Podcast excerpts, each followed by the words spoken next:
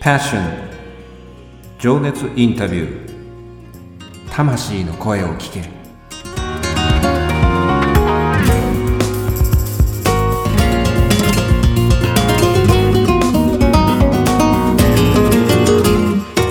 ポドキャストディレクターのあっちゃんです。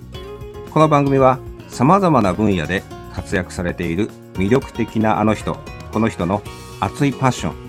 情熱の根源にある魂の声を5人のインタビューナビゲーターが様々な角度から聞かせていただく情熱インタビュー番組です。本日のインタビューナビゲーターは私、当番組のディレクター、あちゃんが務めさせていただきます。そして第3回目となりましたショートインタビュー編のゲストは音声メディアのコンシェルジュとして60を超える多種多様なポッドキャストの番組プロデュースを手掛けられ世に送り出されておいでです。ご自身も、ポッドキャストの番組、経営者の志、そして、ポッドキャストの配信で人生が変わるのパーソナリティでいらっしゃいます。株式会社コエラボの代表取締役、岡田正宏さんです。岡田さん、お忙しいと折にありがとうございます。こちらこそありがとうございます。昨年の9月にアナラジの世界という番組にマンスリーゲストとしてご出演以来、8ヶ月ぶりのご登場ということになります。ご無沙汰しております。そうですね、もうそんなに経ったんですね。あっという間ですね。えー、結構経ちましたね。今週はウィークリーゲストとして、本日より4日間にわたり、ポードキャストへのパッションと題して、パッション特別編、情熱インタビュー、時代の声を聞け、ウィズコロナ時代の今、なぜポッドキャストが熱いのかについて岡田さんにお話を聞かせていただきます。実はこのアナラジも岡田さんのプロデュースのおかげでできた番組なんですよね。うん。はい、そうですよね。まさにアナラジの生みの親であって育ての親ですよね。うん、そうとも言えるかもしれないですね。はい。それではまずは岡田さんにご自己紹介の方をね、お願いしてもよろしいでしょうか。はい。えっ、ー、と、今、ポッドキャストのえー、プロデュースを数々の番組をさせていただいております。えー、株式会社コエラボの岡田と申します。えー、そうですね、最近ではやっぱり、えー、ポッドキャストを、えー、やりながら、その後どういうふうにビジネスにつなげていくかという、そのあたりのトータルの部分も、えー、プロデュースさせていただいております。あのー、本当に、あっちゃんとの出会いも、もう、あれですかね、2年近く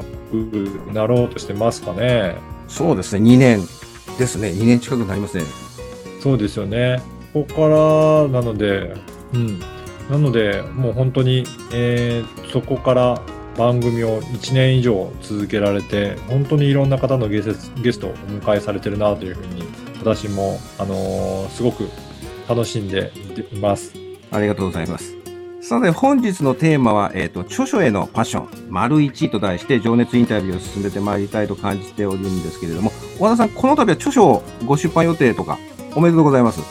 ありがとうございます。結構いろんな人から、本書かないの？とか、ポッドキャストの本、はい、あの出しませんか？っていうお話をいただいてたんですけど、はい、まあ、あの、忙しくて、なかなかちょっと手掛けるチャンスがなかったんですけど、はい、この度やっと思い越しを上げて、えー、出版しようかなという決意をしました。おめでとうございます。ありがとうございます。内容としては、えっ、ー、と、うん、ネタバレない程度にお聞かせいただければなと思いますけども。あ、いろいろな場でももうお話ししてるので全然いいんですけど、あの、ポッドキャストはやっぱり魅力をもっともっといろんな人に伝えて、はい、えー、活用してもらいたいなと思ってるので、そういった内容を、えー、出版したいなというふうに考えております。なるほど。ポッドキャストの魅力を伝える著書なんですよね。うん、そうですね。興味深いですよね、そこはね。あの、ググってもらうとよくリスナー方わかると思うんですけど、2007年以降はポッドキャストの書籍ってほぼほぼ出てないんですよね、確か。そうなんですよね。あの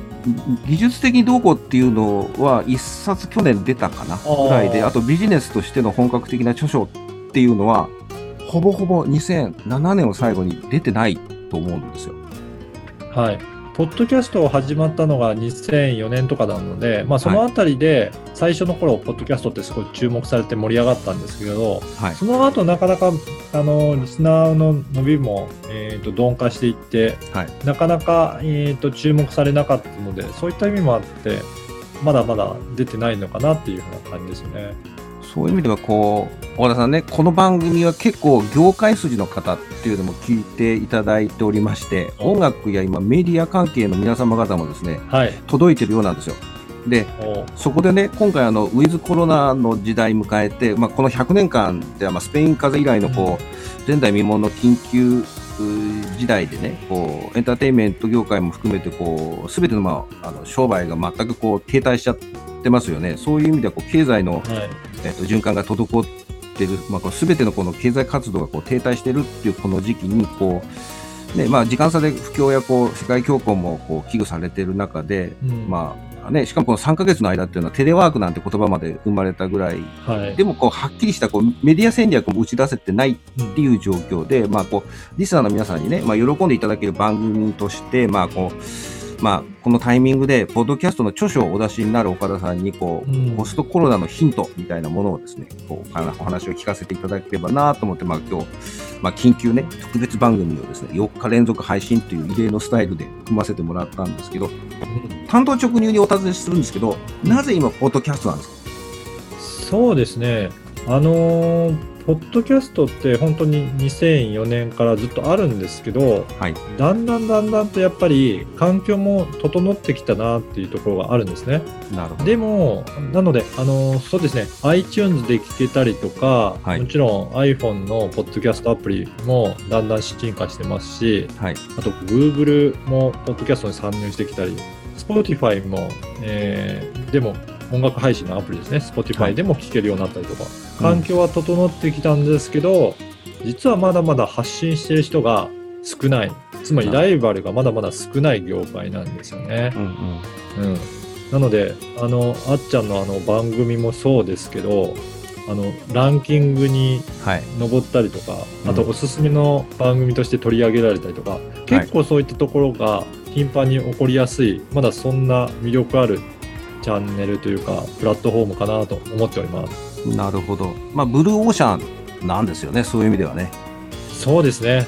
はい確かに。まだこう、ライバルが少ないから、こう、まあ、おすすめ番組みたいな形で取り上げてもらいやすくて、うちもあれなんですよ、あの、うん、一押しだったかな。そうですよね出てますよねあのーキャストボックスとかに出てますよねですね。ずっとなんですよ、うんあれも。だから、うんおすすめ番組としてこう取り上げていただけるってチャンスは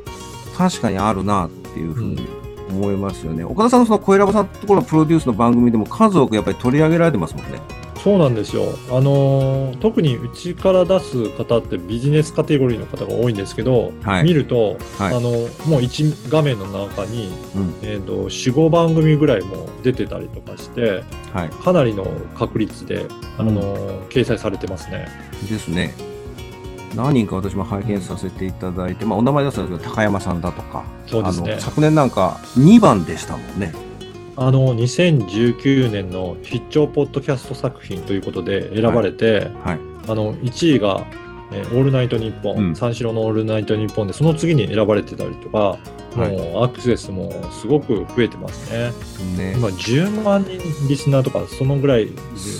もうすごく人気のある番組になってますね。ですね。まあ、その陰にはこう岡田さんのね、プロデュースもあったりとか、まあ、高山さんのもちろんそのクライアントさんとかいろいろあるんですけど、そこのところの掛け算がうまくいくと、うん、そういうこうブルーオーシャンの中で取り上げられるしっていうそういういい循環がね、生まれるなっていうふうには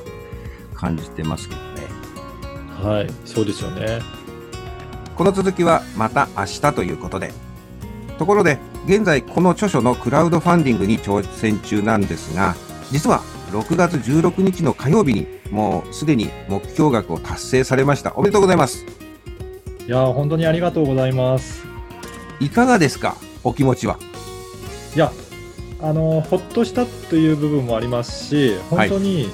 っぱり皆さんの本当に応援がすごくありがたくて、はい。いろんな方から本当にメッセージもいただいたりとか、応援しますよとか言っていただいたのが、すごく嬉しかったですね。あの、日頃岡田さんやっぱりこう、本当にいろんな方にこうお会いしてらしてでしかもそこの垣根がなくて以前ねあのインタビューさせていただいた時も感じたことをお伝えさせていただいたんですけれどもすごくこうフットワーク軽くそしてこうジャッジなくで皆さんの話をしっかり聞いてくださるのでそういう意味ではこういう時になるとそういうなんていうかなあの形になって現れるのかなっていうふうには感じましたけれどすごくそこのところのあそこがやっぱり日頃のそういうあり方っていうのかお人柄っていうのがやっぱりこういう時になると形になるのかなっていうふうにも感じさせていただいたんですけどね。いやそう言っていただけると本当に嬉しいです。ありがとうございます。こちらこそお世話になってます。ありがとうございます。で、今回ね、こう達成できた理由っていうのは何だとお感じになりますか、いや、えー、っとですね、まあ、あのクラウドファンディングのプロデュースしていただいている小西さんからもい。ろいろアドバイスいただいたりとか、はい、あとはそうですね、やっぱり皆さん、あの配信している方が本当に、えー、シェアしていただいたりとか、ご協力いただいたりとか、そういうふうに、い、ろんな方からの本当に支援があったなというところが大きいなと思います。なので、本当にポッドキャスト、私ももっと広げたいなと思ってるので、皆さんのそういうポッドキャストをもっと広めていきましょうという、業界を大きくしていきましょうっていうような思いも伝わったところも大きいかなというふうに感じております。なるほど。ありがとうございます。まだまだね、応援の勢いが止まる気配がないんですけども、まあ、リターン品も非常に魅力的で、お名前を載せたりとか、また岡田さんの番組ね、出演できたりとかって素敵ですよね、そこの部分はね。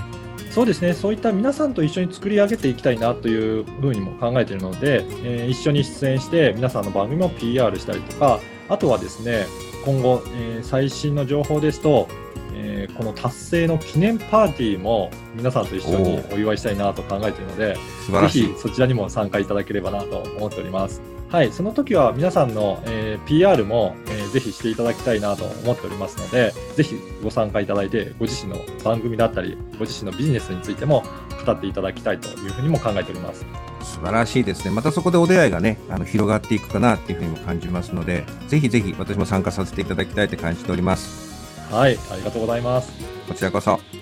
なお、番組公式ホームページ及び Facebook 等にもクラウドファンディングの応援先の URL を掲載しています。皆様からのさらなるお力添えよろしくお願いいたします。2日目の明日は音声メディア、ポッドキャストの魅力を伝える著書へのパッション丸2について聞かせていただきます。また明日もよろしくお願いいたします。はい、こちらこそよろしくお願いいたします。